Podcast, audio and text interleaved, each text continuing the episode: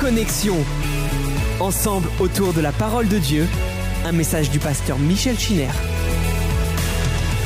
Bonsoir à chacun d'entre vous. Bienvenue sur euh, notre plateforme Zoom pour notre rendez-vous autour de la parole de Dieu. Nous poursuivons bien sûr notre euh, commentaire sur le livre de la Genèse et nous allons parler d'Abraham au travers de ce que Paul dit aux Romains. Je vous invite à lire au chapitre 4 à partir du verset 17 ce que le Nouveau Testament dit du Père des croyants.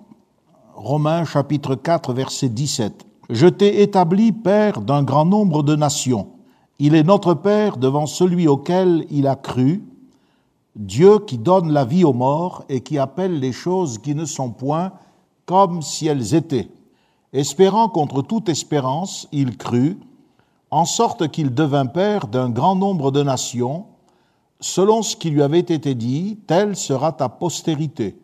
Et sans faiblir dans la foi, il ne considéra point que son corps était déjà usé, puisqu'il avait près de cent ans et que Sarah n'était plus en état d'avoir des enfants il ne douta point par incrédulité au sujet de la promesse de Dieu, mais il fut fortifié par la foi, donnant gloire à Dieu et ayant la pleine conviction que ce que Dieu promet, il peut aussi l'accomplir. C'est pourquoi cela lui fut imputé à justice. Amen.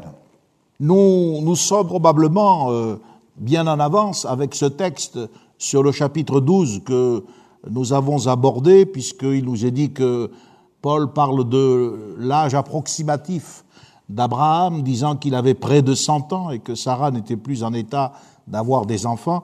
Donc nous sommes euh, probablement bien, bien au-delà de ce chapitre 12 où nous avons vu comment Dieu demande à Abraham de prendre des dispositions pour se mettre en route vers le pays promis. Notre dernière intervention avait de, de nombreuses relations euh, historiques, archéologiques. En fait, nous avons surtout essayé de mettre en évidence l'orgueil de la Mésopotamie, de cette patrie d'Abraham, et on comprend peut-être un peu mieux pourquoi Dieu demande à Abraham de se séparer de cette mentalité pour découvrir euh, quelque chose de différent. Le texte que nous avons lu chapitre 4 de l'Épître aux Romains, un petit peu plus bas, parle euh, des croyants qui se glorifient dans l'espérance de la gloire de Dieu. En fait, nous touchons là le nœud du problème, le conflit spirituel qui a été engendré par la rébellion satanique. Nous n'allons pas revenir sur ce qui s'est passé euh, avant même la création de notre monde, mais ce conflit spirituel est essentiellement un conflit en vue de la gloire. Il s'agit de ravir la gloire et de s'approprier la gloire de Dieu. L'Apocalypse nous parle de ceux qui n'ont pas adoré, notez bien ce verbe, adorer, n'ont pas adoré la bête ni son image. Donc il s'agit de l'adoration qui est portée bien sûr sur la créature plutôt que sur le Créateur et qui sera à un moment donné portée à son plus haut euh, degré de perversité dans la personne de l'Antéchrist. Mais nous avons vu que dès le commencement, ces figures et l'esprit de l'Antéchrist étaient en quelque sorte incarnés dans l'orgueil de certains individus, Nemrod, les mecs ou d'autres, et puis ces nations. Remarquez, aujourd'hui, euh, nous sommes dans une mentalité qui euh, est très moderne, mais remarquez avec quelle facilité nous utilisons le verbe adorer à tout va. J'adore ceci, j'adore cela. C'est dire si euh, nous avons euh, non seulement euh, dénaturé l'expression, mais nous avons cette tendance, voyez, à idolâtrer quelque chose en nous-mêmes. L'exaltation de l'homme continue. Elle se poursuit différemment, mais elle est bien réelle, que ce soit dans le domaine du sport, dans celui de la musique, que ce soit par l'ascension des médias, la possession des richesses, la politique, la puissance militaire, tout cela est une marque évidente de l'esprit qui domine l'homme en question. Lorsque Arnold Schwarzenegger a postulé pour euh, le poste de gouverneur de Californie, les journalistes lui ont demandé mais pourquoi euh, il se lançait dans cette carrière? Et le journaliste lui faisait remarquer, vous avez tout, vous avez gagné énormément d'argent, vous êtes célèbre, pourquoi faites-vous ça? Et il a simplement répondu, pour la gloire. L'homme est toujours à la recherche de euh, cette position, vous serez comme des dieux, et quel que soit euh, le média qu'il va utiliser, eh bien, il veut s'assurer la gloire. Chaque culture, la nôtre y comprise, est marquée à son origine par un culte. Et à l'origine de ce culte, eh bien, vous avez une divinité, c'est-à-dire une idole. Or, qu'est-ce que c'est qu'une idole? Eh bien, c'est la matérialisation d'une puissance spirituelle, d'un démon ou bien d'une personnalité que l'on a exaltée. L'Apocalypse nous en parle au chapitre 9 et au verset 20. Eh bien, il est question de la gloire que les hommes sont capables d'accorder à euh, l'incarnation du mal.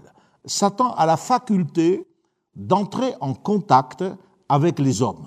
Les démons peuvent donc établir une relation avec euh, l'être humain par le moyen de vision, par le moyen d'apparition, très fréquemment par le biais de l'occultisme, mais également par l'usage des drogues. L'Apocalypse au chapitre 9 et au verset 21 parle des enchantements. Le mot grec c'est pharmakeia, qui laisse entendre, voyez-vous, une, une alchimie, une pharmacie diabolique. La pratique des religions idolâtres est également pour des multitudes d'hommes et de femmes l'occasion d'être séduits par des forces démoniaques. Et dans l'Église chrétienne, l'apôtre Paul dit à Timothée que cette influence se fera sentir par l'enseignement de fausses doctrines, car ce seront des doctrines de démons. Lorsque vous étudiez un petit peu les cultures, les philosophies religieuses des nations, alors vous êtes frappé par les traits souvent horribles de ces idoles qui vous montrent la façon brutale avec laquelle ces esprits se sont manifestés aux hommes. Quelquefois, c'est sous les apparences de la sérénité. Vous avez le célèbre Bouddha, par exemple, ou bien de la sensualité depuis l'origine. Vous avez la célèbre Astarté, puis Vénus, ou la maternité. Le mensonge, vous savez, a différents visages. Mais l'Écriture nous dit que le menteur, celui qui ne se tient pas dans la vérité, c'est le diable. Ainsi, la nature immonde de ces esprits impurs séduit l'humanité. La Bible dit que le monde entier gît sous la puissance du malin et ces esprits impurs conduisent les hommes à la bassesse, au mal et à la déchéance. Leur but, c'est de conduire l'humanité à la perdition. Le livre de l'Apocalypse nous dit au chapitre 17 et au verset 8, la bête que tu as vue, c'est-à-dire l'antéchrist, doit monter de l'abîme et aller à la perdition. Et c'est pour cela que tous ceux qui portent cette marque et qui l'adoreront, eh bien, iront avec elle à la perdition. Donc l'aspiration qui était dans le cœur de l'homme, connaître Dieu et être comme lui, a été détournée de son but. L'homme déchu a été redirigé vers Satan et l'idolâtrie est une tentative de Satan de satisfaire sa soif d'adoration et de gloire. Donc c'est une rivalité qui est aussi euh, ancienne que l'origine, que l'homme dans le Jardin d'Éden, et qui s'est euh, propagée de génération en génération, et qui sera euh, conduit à son paroxysme lors du retour de Jésus. Dans l'Apocalypse, nous lisons au chapitre 18, au verset 7 et 8, un texte qui concerne Babylone, la grande. Et il est dit, autant elle s'est glorifiée et plongée dans le luxe, autant donnez-lui de tourments et de deuil. Ici, il n'est pas question de la Babylone antique, mais de la chrétienté apostate qui euh, a l'esprit de l'ancienne Babylone, c'est-à-dire qui est marquée par l'orgueil et par la cruauté. La Bible nous dit que Dieu se souvient des nations. Et lorsque leurs péchés s'accumulent jusqu'au ciel, eh bien le salaire qui leur est versé est au double de leurs œuvres. C'est le verset 5 de ce chapitre 18 de l'Apocalypse. Dieu, eh bien, se souvient des iniquités. Oui, souvent, les chrétiens se réjouissent, disent, mais Dieu ne se souvient plus de nos péchés. Ce qui est vrai, absolument, lorsque nous avons invoqué le Seigneur Jésus-Christ. Et lorsque nous avons cru dans sa mort et dans sa résurrection, alors le sang de Jésus nous a purifiés de tout péché. Mais cela ne signifie pas que ce soit la règle pour l'humanité. Et lorsque les péchés s'accumulent au ciel, alors le salaire qui leur est versé est au double de leurs œuvres. C'est ce qui explique que dans l'histoire de l'humanité, nous assistions à l'effacement littéral de certaines anciennes civilisations. C'est ce qui explique la disparition de leurs empires et c'est ce qui explique ce qui est encore à venir, le jugement de la grande prostituée qui plongera l'humanité impie dans la désolation et dans le malheur. Le jugement de Dieu vient également sur ceux qui retiennent captive la vérité et qui s'en attribuent quelque part la lumière pour s'en glorifier. L'exemple historique, c'est celui de Belshazzar à l'époque du prophète Daniel, qui fait venir euh, pour son orgie les vases sacrés, les ustensiles du temple pour se moquer de Dieu. Daniel lui dira publiquement, quoique tu suces toutes ces choses, tu n'as pas humilié ton cœur. Donc, on voit que depuis le commencement, l'homme qui se dresse contre Dieu s'affirme par son orgueil et par son endurcissement. Depuis l'origine, Dieu a donc dû prendre des résolutions contre l'orgueil des hommes. Ésaïe nous parle de blesser l'orgueil de tout ce qui brille pour humilier tous les grands de la terre. Et ce qui est vrai pour les nations l'est encore plus pour le peuple de Dieu. Nous avons médité l'exemple d'Osias, qui a été remarquablement soutenu, que Dieu a environné de sa grâce, de sa prévoyance, mais lorsqu'il fut puissant, eh bien la Bible dit qu'il s'abandonna à l'orgueil et il pécha contre l'Éternel son Dieu. Vous pouvez lire également les récits euh, concernant Ézéchias, Roboam ou Manassé. Le livre des chroniques est là pour nous montrer combien le cœur de l'homme est foncièrement rongé par cette maladie de l'orgueil. Cependant, la Bible dit que ce n'est pas volontiers que Dieu humilie les enfants des hommes. L'humiliation est un fruit du péché. Alors que l'humilité que nous sommes invités à rechercher, et vous avez remarqué que Abraham, c'est un homme qui ne s'est pas glorifié, mais nous l'avons lu, il a donné gloire à Dieu. Lorsqu'on est un croyant, eh bien, on doit chercher à donner gloire à Dieu et non pas à attirer la gloire sur sa personne. L'humilité est donc un fruit de l'esprit Quelquefois, l'humiliation est nécessaire. Elle est nécessaire comme un exercice disciplinaire au sein du peuple de Dieu. Le livre des psaumes nous dit que le psalmiste a été éprouvé de cette manière. Et parce qu'il est honnête, il a dit, il m'est bon d'être humilié afin que j'apprenne tes statuts. Il y a des choses et des expériences spirituelles que nous ne pouvons pas connaître autrement qu'en passant au travers d'une certaine situation, qui nous humilie, qui nous brise. Mais c'est là que la parole devient vivante en nous. Et le psalmiste a reconnu dans le psaume 119 au verset 75, c'est par fidélité que tu m'as humilié. Dans l'histoire euh, d'Abraham, dans ses relations avec euh, les hommes, nous voyons combien l'humilité est importante. Il s'est vraiment séparé de cet esprit belliqueux, orgueilleux, et il peut tisser des liens d'amitié avec des hommes comme euh, ceux qui l'accueillent dans la région de Morée. L'ange de l'Éternel dira par exemple à Agar, retourne vers ta maîtresse et humilie-toi sous sa main. Donc l'humilité est importante. Abraham lui-même en était conscient. Il euh, parlait de lui alors qu'on pouvait dire qu'il était l'ami de Dieu, le prince de Dieu, le serviteur de Dieu.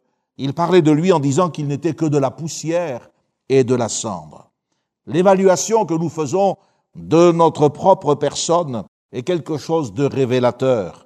C'est tout l'opposé, voyez, de ce, ce terrible Nemrod dont nous avons parlé, de cette dynastie assyrienne qu'il a fondée.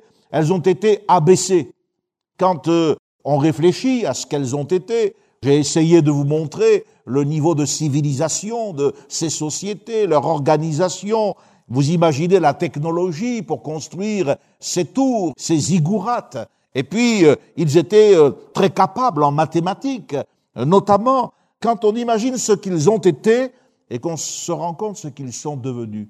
Est-ce que vous réalisez seulement que les descendants de ces grandes dynasties assyriennes et babyloniennes, ce sont les Kurdes, les Kurdes actuels, une population estimée à environ 30 millions d'âmes, réparties dans ce que l'on appelle les Kurdistan. Le Kurdistan, eh bien, il est iranien, il est irakien et il est turc.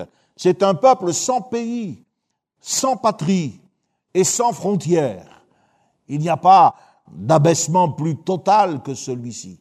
La dernière fois, lorsque nous avons parlé de ces rois assyriens qui ont eu des rapports belliqueux envers Israël, j'étais parti de ce texte de Zacharie au chapitre 10, où il est dit l'orgueil de l'Assyrie sera abattu.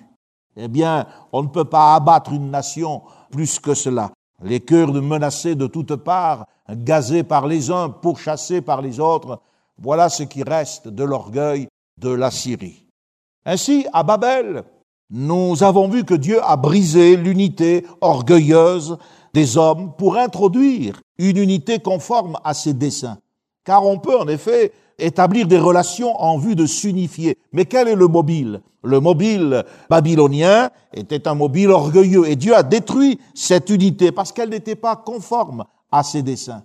Et qu'est-ce que Dieu a fait? Eh bien, il a introduit l'unité d'une famille, la famille d'Hébert qui est un descendant de Sem. Puis euh, la famille d'un peuple, c'est celui d'Abraham. Et puis l'unité euh, d'une église, celle de Jésus-Christ. Et c'est complètement différent. Abraham ne construira pas de ville comme Caïn qui avait donné à son édifice le nom de Enoch, le nom de son propre fils, afin que ces monuments euh, perdurent au-delà de sa vie. Abraham ne va pas élever non plus de tours comme Nemrod, il n'est pas à la recherche d'une gloire terrestre. Et c'est ce qu'il faut comprendre. Ce qui préoccupe le Père des croyants, c'est la gloire de Dieu. Puissions-nous être des hommes et des femmes dans les temps que nous sommes en train de vivre, où Dieu est en train d'ébranler toutes choses. Dans l'Épître aux Hébreux, au chapitre 12, il est dit encore une fois, j'ébranlerai le ciel et la terre. Pourquoi? Afin que les choses inébranlables subsistent. Voyez ce qui est ébranlé, c'est tout ce que nous voyons, c'est tout ce qui euh, peut frapper le regard, être sensible à l'élévation de l'homme. Mais ça, ça ne va pas durer. Par contre, ce qui est inébranlable, ce qui va durer pour l'éternité, eh bien, c'est ce que Abraham a manifesté. Quand il a cherché une cité dont Dieu était l'architecte et le constructeur, la Bible dit qu'il aurait pu avoir euh, mille fois l'occasion de retourner en arrière, mais c'était pas du tout son intérêt. Il savait très bien que ce Dieu de gloire qui lui était apparu était euh, la vérité dont son âme avait besoin et dont l'humanité aurait besoin. L'apôtre euh, Paul a parlé également aux chrétiens d'Éphèse. Je voudrais lire avec vous ce texte, Éphésiens chapitre 1, verset 17. Éphésiens chapitre 1, verset 17. Paul dit, Je ne cesse de faire mention de vous dans mes prières afin que le Dieu de notre Seigneur Jésus-Christ, le Père de gloire, vous donne un esprit de sagesse et de révélation dans sa connaissance et qu'il illumine les yeux de votre cœur pour que vous sachiez quelle est l'espérance qui s'attache à son appel. Donc on est encore dans l'appel.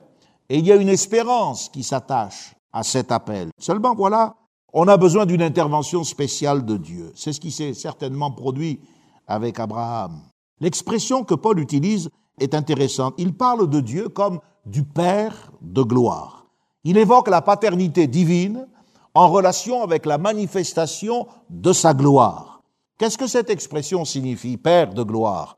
Elle indique que Dieu est celui qui est à l'origine en tant que Père. Il engendre, il est à l'origine des choses visibles, bien entendu, mais celles-ci, on peut les capter avec le regard naturel, et des choses invisibles.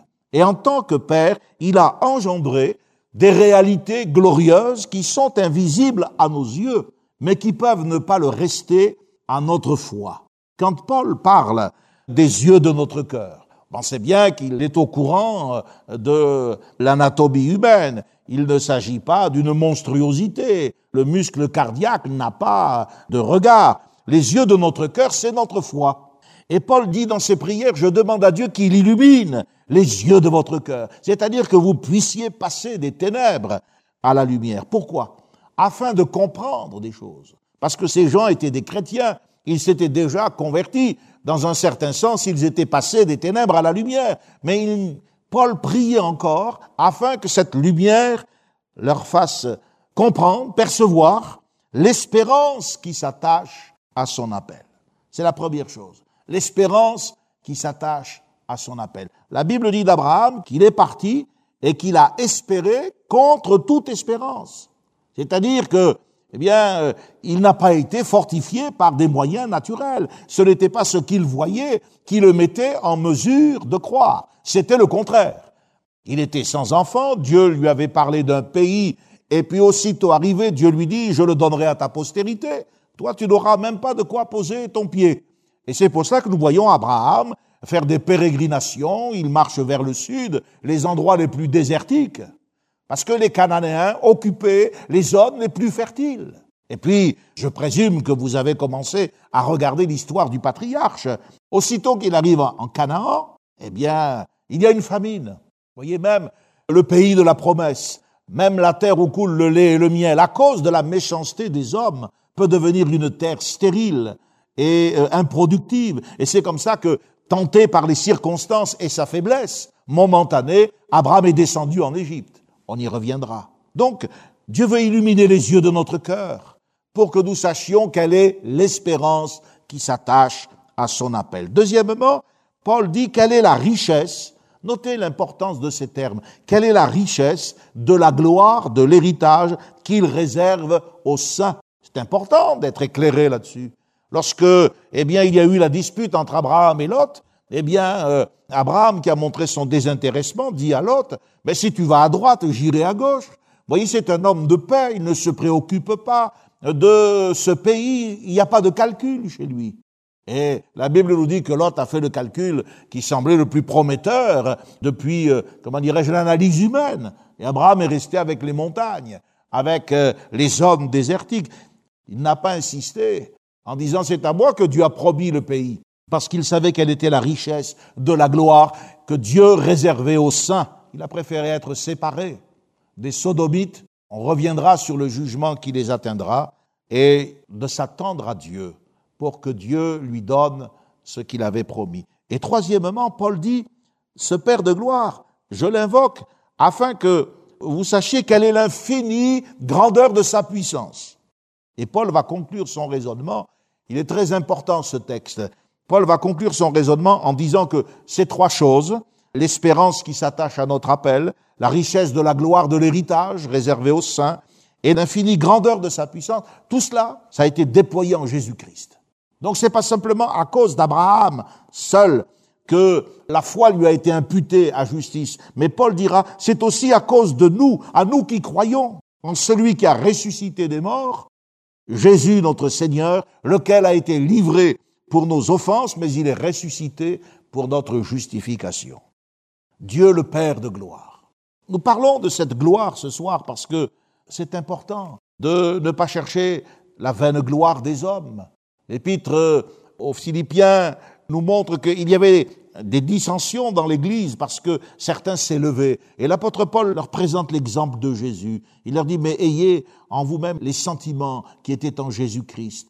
Celui qui n'a pas regardé à être égal à Dieu, mais il s'est abaissé. Que l'humilité, dit-il, vous fasse reconnaître les autres comme étant au-dessus de vous-même. Et c'est Jacques qui, euh, d'une manière peut-être un petit peu plus ferme, nous invite à, nous humilier sous la main du Seigneur, à nous soumettre à Dieu d'abord, à nous approcher de lui et enfin à nous humilier sous sa main puissante afin qu'il nous élève. C'est sûr que c'est un combat, le combat de toute une vie. Et si on y regarde de près, ça n'était pas simplement le problème des hommes qui se sont dressés contre Dieu, mais c'est aussi un problème chez nous, les croyants. Nous avons besoin de progresser dans cette humilité qui est la beauté de la sainteté. Beaucoup de prédicateurs, dans ces temps, sont tombés dans des fautes graves, ont été disqualifiés par rapport à leur ministère. Pourquoi? Parce que, eh bien, l'orgueil euh, leur a euh, donné l'illusion qu'ils pouvaient euh, se permettre de vivre n'importe comment, de faire n'importe quoi. Et à partir du moment où il n'y a plus eu cette relation entre Dieu et eux, alors il y a eu la chute. Puisque nous avançons en parallèle avec la création, nous avons vu que Dieu a créé une atmosphère et que le croyant, eh bien, il doit changer forcément d'atmosphère. C'est pour cela qu'il est invité à quitter. Tous, nous sommes appelés à quitter quelque chose, quelquefois même quelqu'un, en tout cas nos péchés, notre vie passée. Et puis, euh, il nous est dit que Dieu a placé euh, son arc dans la nuit. Peut-être que ce texte va apparaître aussi. Voici ce que dit la Genèse, chapitre 9, versets 14 et 15. J'ai placé mon arc dans la nue, et il servira de signe d'alliance entre moi et la terre. Quand j'aurai rassemblé des nuages au-dessus de la terre, l'arc paraîtra dans la nuée, et je me souviendrai de mon alliance entre moi et vous. L'arc sera dans la nuée, je le regarderai pour me souvenir de l'alliance perpétuelle. Alors c'est important parce que nous sommes en présence du premier signe d'alliance, après le déluge, le premier signe d'alliance, c'est l'arc-en-ciel. Mais avec Abraham, il y aura un second signe d'alliance. Ce sera la circoncision. Et l'arc-en-ciel, c'est un message extraordinaire. Les couleurs de l'arc-en-ciel se déploient dans le ciel comme autant d'extensions de la fidélité de Dieu. Eh bien, notre arc à nous, les chrétiens, notre arc-en-ciel, c'est Christ. Christ dans la gloire. C'est justement ce Dieu de gloire qui a fait gronder le tonnerre lors du déluge. Souvenez-vous, psaume 29. Nous l'avons étudié sur plusieurs interventions. Et c'est en tant que Dieu de gloire que Dieu apparaît à Abraham. Alors il y a peut-être cette voix sur les eaux, c'est-à-dire ce jugement sur les nations, mais il y a cette manifestation de la fidélité de Dieu envers son peuple. Lorsque Étienne, qui va nous parler d'Abraham dans son discours Acte des apôtres, chapitre 7. Lorsqu'Étienne euh, fait allusion à la naissance du peuple d'Israël, il dit, le Dieu de gloire apparut à notre père Abraham lorsqu'il était encore en Mésopotamie, avant qu'il aille dans la ville de Charan. Vous pouvez trouver ce texte admirable, bien entendu. Et quand il termine son discours, Étienne, il est rempli du Saint-Esprit, on sait comment ça va se terminer, il va être lapidé, mais il nous est dit qu'il fixe les regards vers le ciel, il voit la gloire de Dieu et Jésus debout à la droite de Dieu. Autrement dit, il voit l'arc-en-ciel, il voit un homme dans la gloire. Et cet homme, c'est qui? C'est Jésus. Autrefois, on chantait ce petit cœur, il est un homme dans la gloire. C'est Jésus de Nazareth. Et ça, c'est une réalité que peu de chrétiens saisissent. Oui, mes amis, dans la gloire, dans le ciel, c'est-à-dire dans ce qui nous échappe à cause de notre nature sensible et matérialiste. Il y a un homme glorifié, et cet homme, c'est celui qui a marché sur la terre, dans la personne de Jésus, notre Sauveur. J'aimerais vous encourager, il se peut que dans notre auditoire, de ce soir, il y ait des gens euh, dont euh, la situation n'est pas bonne, les choses vont mal peut-être dans votre vie, eh bien, faites en sorte que vos regards se portent vers l'arc qui est dans la nuée. Votre ciel peut tout à fait être obscurci par des nuages de chagrin, des nuages de désappointement, le nuage du deuil et de l'épreuve.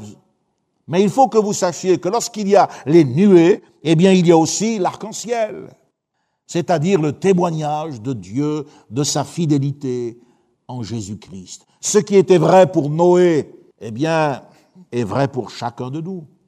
Il suffit que nous soyons remplis du Saint-Esprit, car Étienne était rempli du Saint-Esprit. Il était également rempli de foi, nous dit l'Écriture.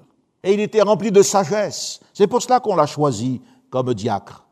Par sa foi, il était capable de percevoir les choses qu'Abraham aussi a vues de loin. Il voyait autre chose que les réalités. Les réalités étaient terrifiantes pour lui. C'était la mort. Il était en train de souffrir. Il était lapidé. Mais parce qu'il a su fixer ses regards vers le ciel, il a vu la gloire de Dieu et Jésus qui était debout, prêt à l'accueillir.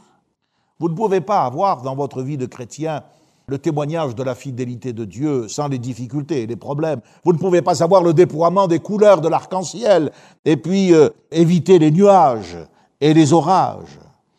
Le témoignage de la fidélité de Dieu ne va pas sans les difficultés de l'existence. Mais quand l'orage vient et quand les nuées s'amoncellent, c'est le temps pour nous de nous rapprocher de Dieu, ce Dieu fidèle, de regarder à Christ.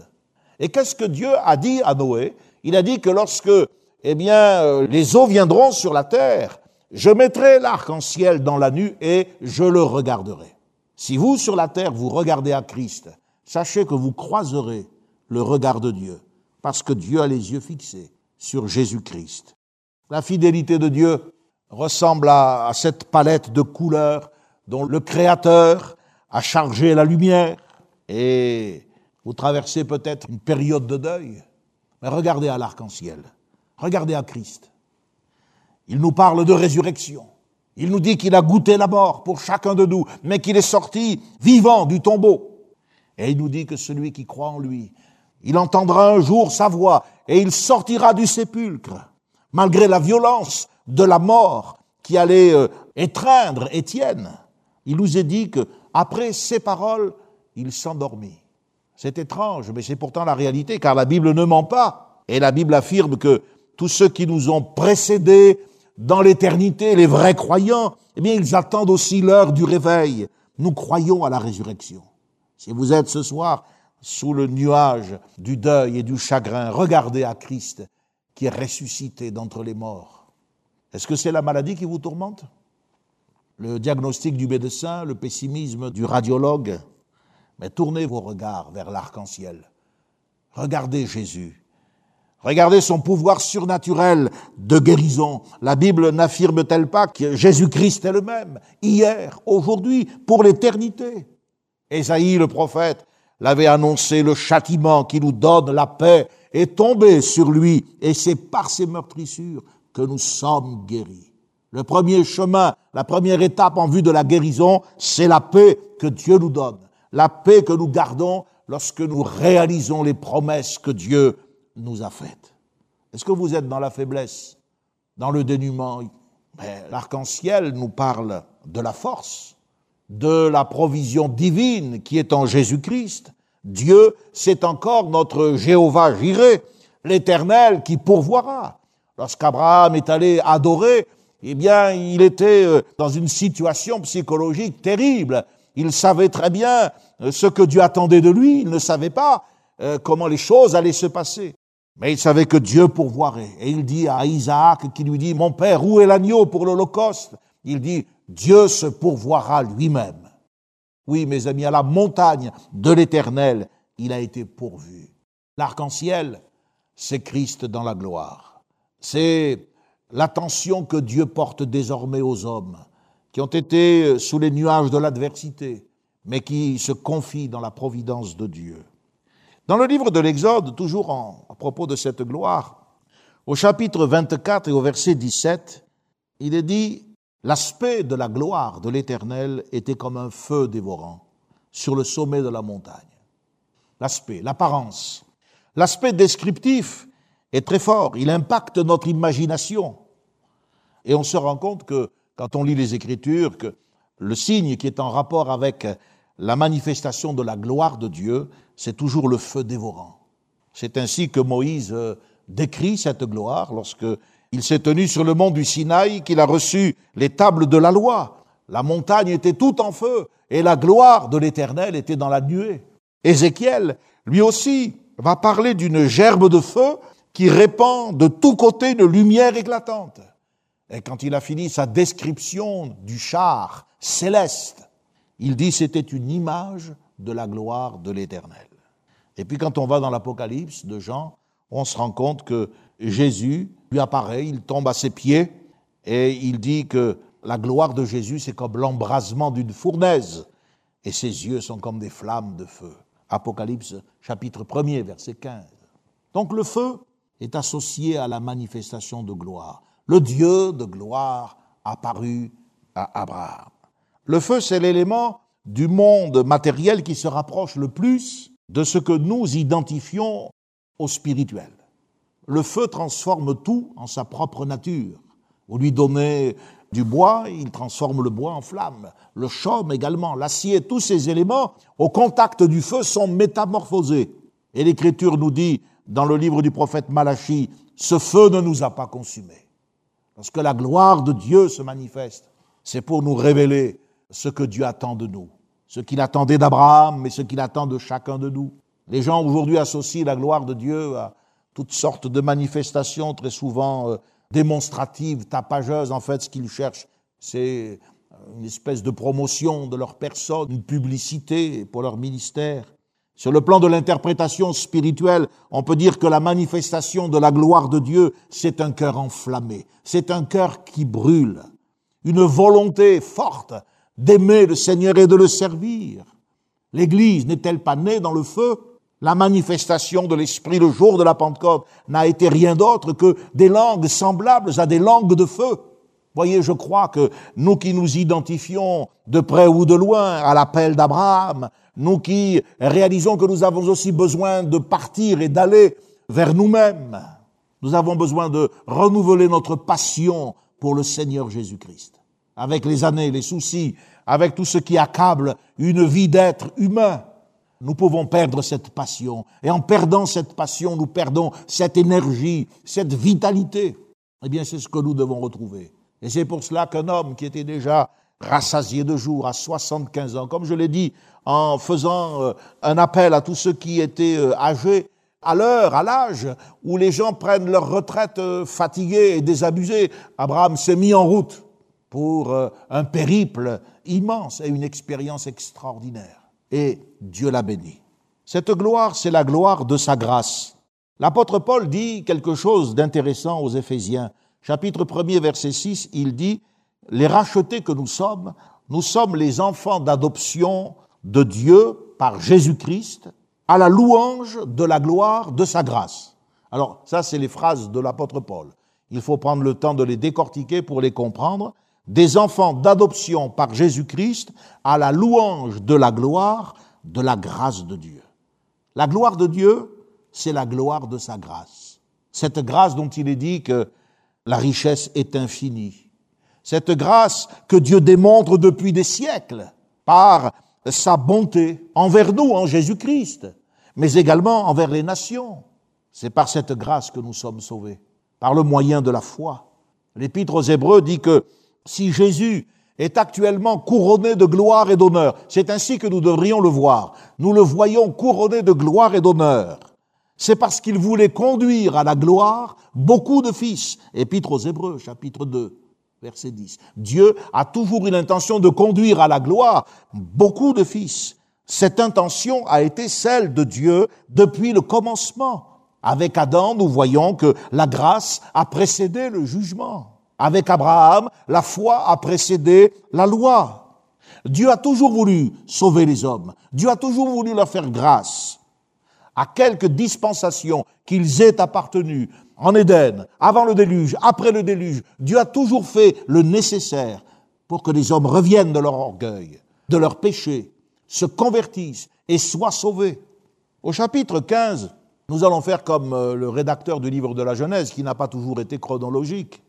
Donc on va passer d'un texte à l'autre, mais on va essayer de cerner la vie d'Abraham, néanmoins. Au chapitre 15, il est écrit, verset 13, c'est important, c'est Dieu qui parle à Abraham, il lui apparaît et il lui dit, sache que tes descendants seront étrangers, et il lui donne une durée de temps, 400 ans, c'est un chiffre rond. À la quatrième génération, dit le Seigneur, ils reviendront ici, parce que je jugerai la nation qui les aura asservis. Il s'agit évidemment de l'Exode et du ministère de Moïse. Sache, dit Dieu. Il y a donc des choses que nous devons savoir concernant la manière d'agir de Dieu. La Bible a ceci d'important, c'est qu'elle nous permet de défaire nos images mentales de Dieu. Un des grands principes d'interprétation et de théologie biblique, c'est que Dieu est non pas tel que je voudrais qu'il soit, mais Dieu est tel qu'il se révèle. Voilà pourquoi, eh bien, Dieu dit, sache. Abraham va apprendre que ses descendants vont être étrangers dans un pays qui ne sera point à eux. Ils y seront asservis. On va les opprimer pendant quatre siècles. Et Dieu annonce qu'à la quatrième génération, ils reviendront ici. Pourquoi un tel délai? Alors que Dieu lui a dit, euh, va-t'en, euh, pars. Et il n'a pas fallu traîner. Dieu est capable de prendre quatre siècles, comme cela, sur le temps. Il apprend que la lenteur apparente de Dieu, les souffrances du peuple de Dieu, ne vont pas compromettre en aucune manière le plan divin et la réalisation de ce plan. Sur le plan pratique, nous, chrétiens, nous devons aussi apprendre à attendre l'heure de Dieu, quelquefois dans la souffrance, quelquefois dans l'exil, ça a été le cas pour Israël, mais ça a aussi été le cas pour l'apôtre Jean quand il a été enfermé à Patmos. Et les chrétiens qui attendaient le retour de Jésus euh, dans l'heure suivante de son départ, ils ont dû apprendre aussi que si le Seigneur tardait, ce n'était pas parce qu'il euh, perdait du temps, parce qu'il le gaspillait, mais c'est parce qu'il voulait que personne ne périsse et que tous parviennent à la connaissance du salut. En parlant ainsi à Abraham, si vous regardez ce texte que je viens de citer au chapitre 15, Dieu annonce à Abraham sa mort. C'est incroyable. Il lui dit, va dans le pays que je te montrerai, je te le donnerai. Et voilà qu'il lui dit, ben, tu vas mourir. D'abord, ce pays, eh bien, je te permets pas d'en prendre possession. Le Cananéen, il, est là. Les Cananéens sont en place. Ce sont les propriétaires du pays. Alors toi, ben, promène-toi, regarde ce pays. Puis Dieu dit, mais il faudra attendre quatre siècles pour que ta postérité puisse hériter de ce pays. De surcroît, n'oubliez pas qu'Abraham euh, est âgé, que sa femme est stérile. Il n'y a que des impossibilités. La naissance et la création d'Israël est un miracle, un miracle aussi glorieux que celui de la création de notre univers et que notre nouvelle naissance, notre salut. Dieu parle à Abraham et il lui annonce sa mort. Il lui dit au verset 15 de toi, tu iras en paix vers tes pères. Ce qui est intéressant, c'est la première mention du mot paix. Vous savez, en hébreu, c'est shalom. C'est un hébraïsme, tu iras en paix. C'est comme si Dieu lui dit, tu vas mourir tu iras en paix vers tes pères, tu vas mourir. C'est la première mention du mot shalom dans la Bible. Dieu lui annonce que malgré les tribulations qui attendent euh, cette postérité, quatre siècles, c'est quand même pas rien, eh bien Dieu lui annonce que, en ce qui le concerne, il mourra en sécurité. Et Abraham apprend que même la mort n'est pas un obstacle à la réalisation du plan de Dieu.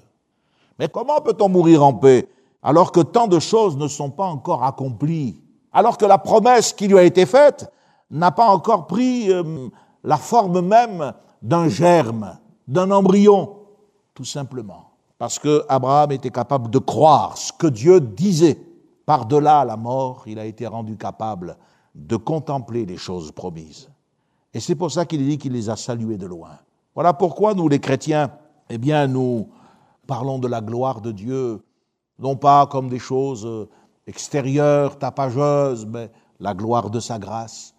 Le Dieu qui nous a fait grâce en Jésus-Christ en effaçant nos péchés, nous fera grâce au moment de notre départ, si nous devons partir avant le retour de Jésus. Et puis si nous sommes vivants pour le retour du Seigneur, alors nous savons qu'il nous fera encore grâce. L'Éternel désire vous faire grâce, dit la Bible.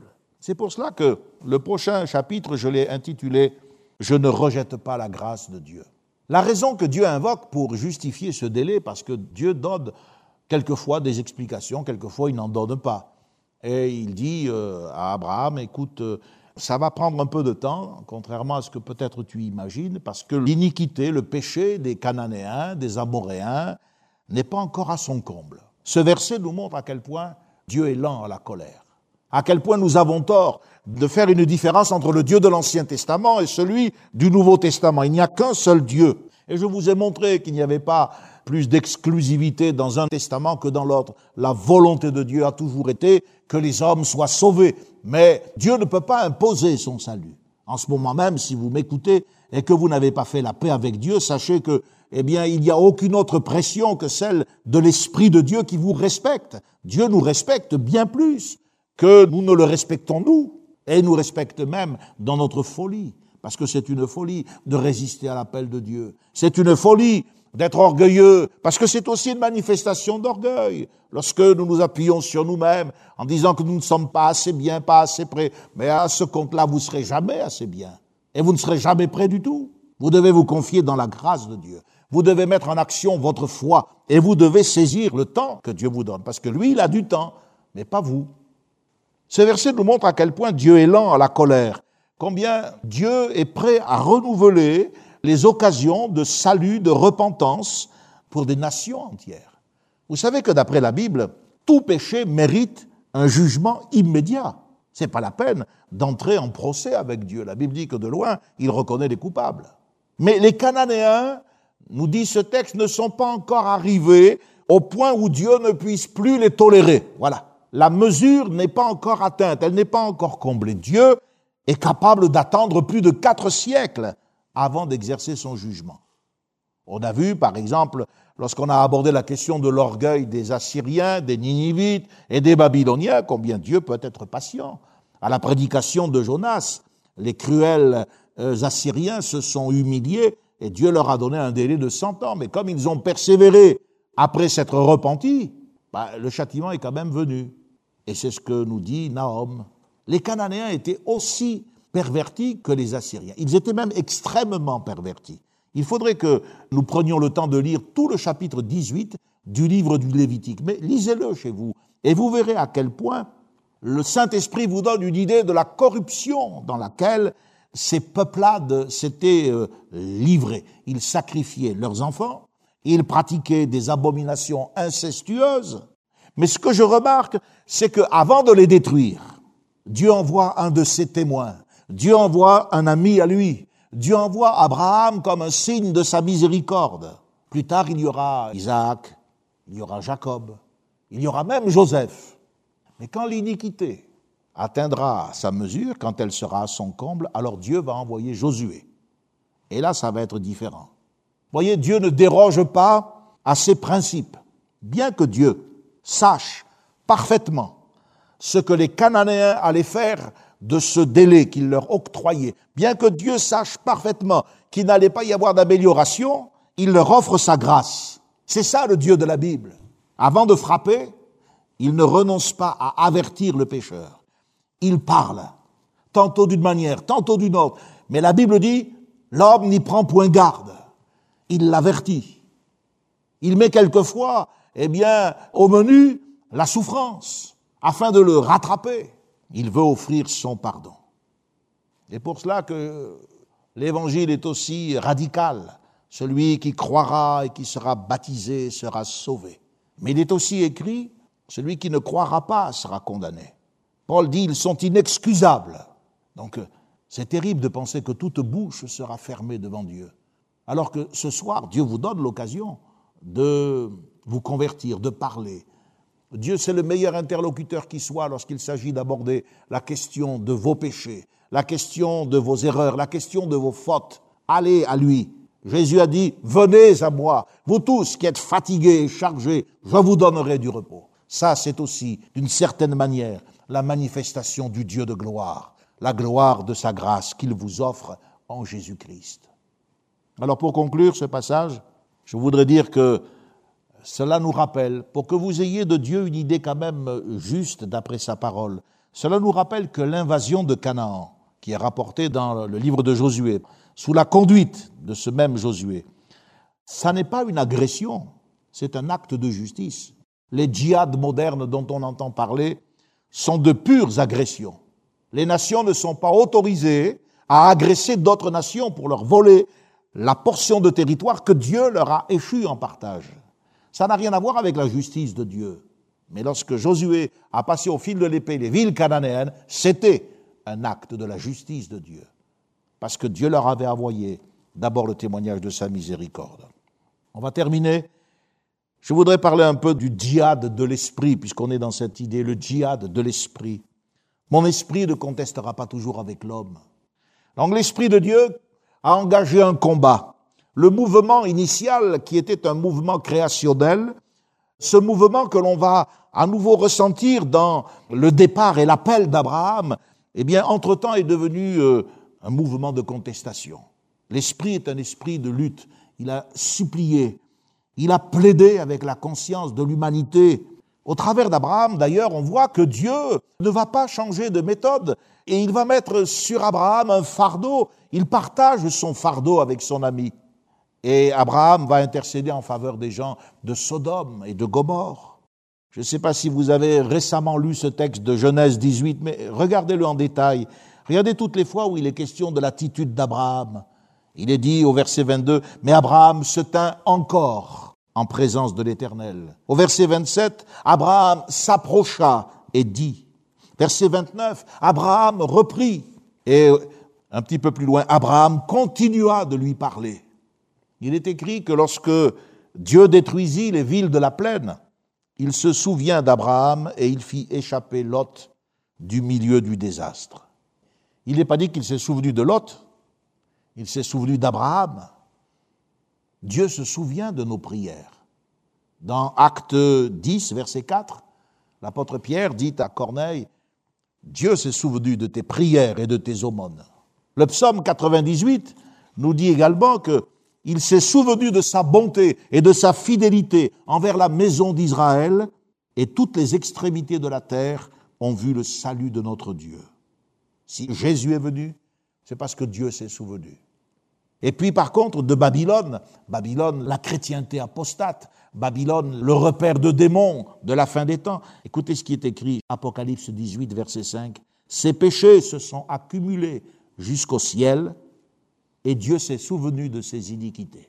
Dieu est capable de se souvenir de sa bonté, de sa fidélité, il est capable de se souvenir de nos prières, mais il est capable aussi de se souvenir de nos iniquités lorsque nous persévérons dans le mal. Voilà pourquoi l'apôtre Paul a exhorté les chrétiens.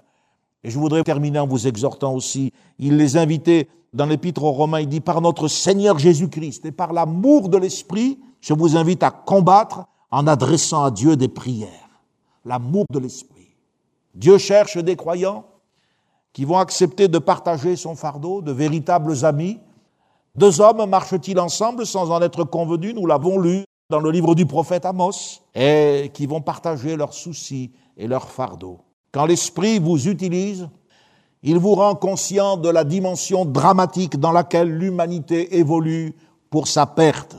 Alors, si vous êtes un ami de Dieu, et je le disais la dernière fois, on ne peut pas être ami de Dieu sans être un ami de la Bible. Taille pour toi-même des tables de la loi. Nous verrons dimanche une autre clé de ce voyage au plus profond de nous-mêmes, va vers toi-même. Mais lorsque on est ami de Dieu, on ne peut pas ne pas partager le fardeau de Dieu. Alors il y a quelque chose de guerrier dans votre engagement spirituel. Le problème du christianisme moderne, ce sont les chrétiens. Ils sont mous, ils sont facilement décontenancés. Pourquoi? Parce qu'ils n'ont pas vu le Dieu de gloire. Ils n'ont pas vu la réalité de ce christianisme qu'ils professent. Aussi, ils ont bien sûr cette apparence de la piété, mais ils en renient ce qui en fait la force. Le vrai djihad, c'est le combat dans la prière en faveur des perdus. Voilà pourquoi il faut lire et relire Éphésiens 6, où il est question de se revêtir de toutes les armes de Dieu, non seulement afin de pouvoir tenir ferme pour soi-même dans le mauvais jour, et les mauvais jours sont là, mes amis, mais afin de pouvoir en arracher, si c'est possible, quelques-uns pour les amener au ciel. L'alliance que Dieu a faite avec Noé, après avoir mis son arc dans la nuit, englobait l'humanité tout entière. Et quand Dieu fait une promesse, il tient sa promesse. La Bible dit que Jésus est venu afin de prouver la véracité des promesses qui avaient été faites au Père. Dans le Nouveau Testament, vous avez un témoignage de cette fidélité. Le Saint-Esprit nous rapporte, c'est ma conclusion, le détail de la conversion d'un descendant de chacun des trois fils de Noé. Vous vous souvenez? C'est qui les trois fils de Noé? Il y a Sem, Cham et Japheth. Regardez le descendant de Cham. Dans le livre des Actes des Apôtres, chapitre 8, il est dit, Et voici un Éthiopien, ministre de Candace, reine d'Éthiopie. Et l'Écriture nous dit qu'il a été le premier converti. Et il a pris le baptême. Regardez maintenant le descendant de Sem. Comme il était en chemin et qu'il approchait de Damas, une lumière venant du ciel resplendit autour de lui. Et Saul de Tarse, le juif, pharisien, fanatique, est devenu un enfant de Dieu. Et puis le descendant de Japheth, Acte des Apôtres, chapitre 10. Il y avait à Césarée un homme nommé Corneille, centurion dans la cohorte dite italienne. Et il s'est converti. Il a reçu le Saint-Esprit et ils ont pris le baptême ce jour même, lui et toute sa maison. Avec l'apôtre Pierre, il faut dire, et nous disons, je reconnais que Dieu ne fait point exception de personne, mais qu'en toute nation, qu'il soit de Cham, de Sem ou de Japheth, celui qui le craint et qui pratique la justice lui est agréable. Voilà pourquoi le Dieu de gloire est apparu à Abraham, pour que la perversité des cultes idolâtres, avec la violence et la démonisation qu'elle entraînait, soit balayée, et que la vérité divine soit enseignée aux hommes. On le verra dimanche, mais pour que les hommes soient sauvés. Et même envers ces races perverties, eh bien, Dieu a pris le soin de mettre son témoignage. Il y avait le témoignage de la création. S'il y avait un peuple qui pouvait reconnaître la main de Dieu dans la création, c'était les Babyloniens. Mais au lieu d'y voir la main du Créateur, ils se sont livrés à l'astrologie et à la divination. Et puis Abraham a été tiré de tout ce contexte et il a brillé comme une étoile dans le firmament de l'humanité pour révéler la véritable identité de Dieu. On va arrêter là, je vais prier avec vous si vous le voulez bien. Merci de vous associer à moi dans la prière. Seigneur, merci pour ta parole qui nous permet de te connaître. Ta parole est là pour nous ouvrir les yeux sur ce que tu es. Nous ne pouvons pas discerner ta véritable nature. Nous sommes tellement enténébrés, Seigneur. Notre nature nous a si longtemps séparés de toi, mais tu nous as fait la grâce en Jésus-Christ de te connaître. Tu t'es approché de nous et tu nous as donné ta parole. Et par ton esprit, tu nous permets de comprendre les choses que tu as préparées d'avance pour que nous les connaissions. Merci pour le témoignage de ces temps antiques reculés. Merci parce que ta parole est fiable. Merci parce qu'elle nous montre depuis l'origine, Seigneur, ton intention, ton désir. Ah, Seigneur, tu ne cesses de rendre témoignage de ce que tu es. Même lorsque tu envoies la pluie, même lorsque tu nous donnes les saisons, que nous croyons, Seigneur, euh, si régulières et si naturelles, c'est toi qui nous montres ta bonté. Merci de nous avoir montré Jésus-Christ. Merci de sa mort, merci de sa résurrection. Merci de ce qu'il est aujourd'hui encore, notre arc-en-ciel divin. Il est là dans la gloire et par le Saint-Esprit, il intercède pour chacun de nous. Veuille bénir ton peuple ce soir, veuille lui faire du bien, l'affermir dans la foi, que ses notes puissent le soutenir dans le temps que nous vivons, que chacun puisse rechercher la manne pour son propre profit et ainsi se nourrir et devenir fort. Dans le nom de Jésus. Amen. Connexion. Ensemble autour de la parole de Dieu. Un message du pasteur Michel Chiner.